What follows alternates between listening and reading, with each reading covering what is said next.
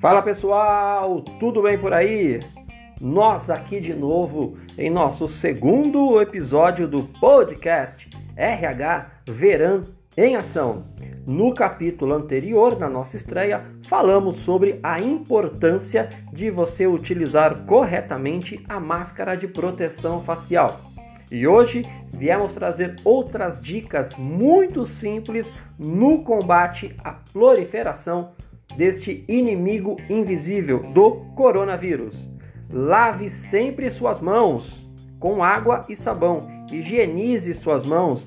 Tenha sempre por perto ali um, um frasquinho, um vidrinho de álcool em gel.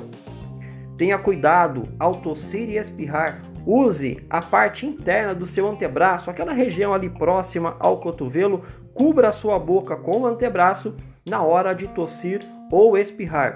Atenção também quando for tocar a boca, os olhos, o nariz, higienize as suas mãos.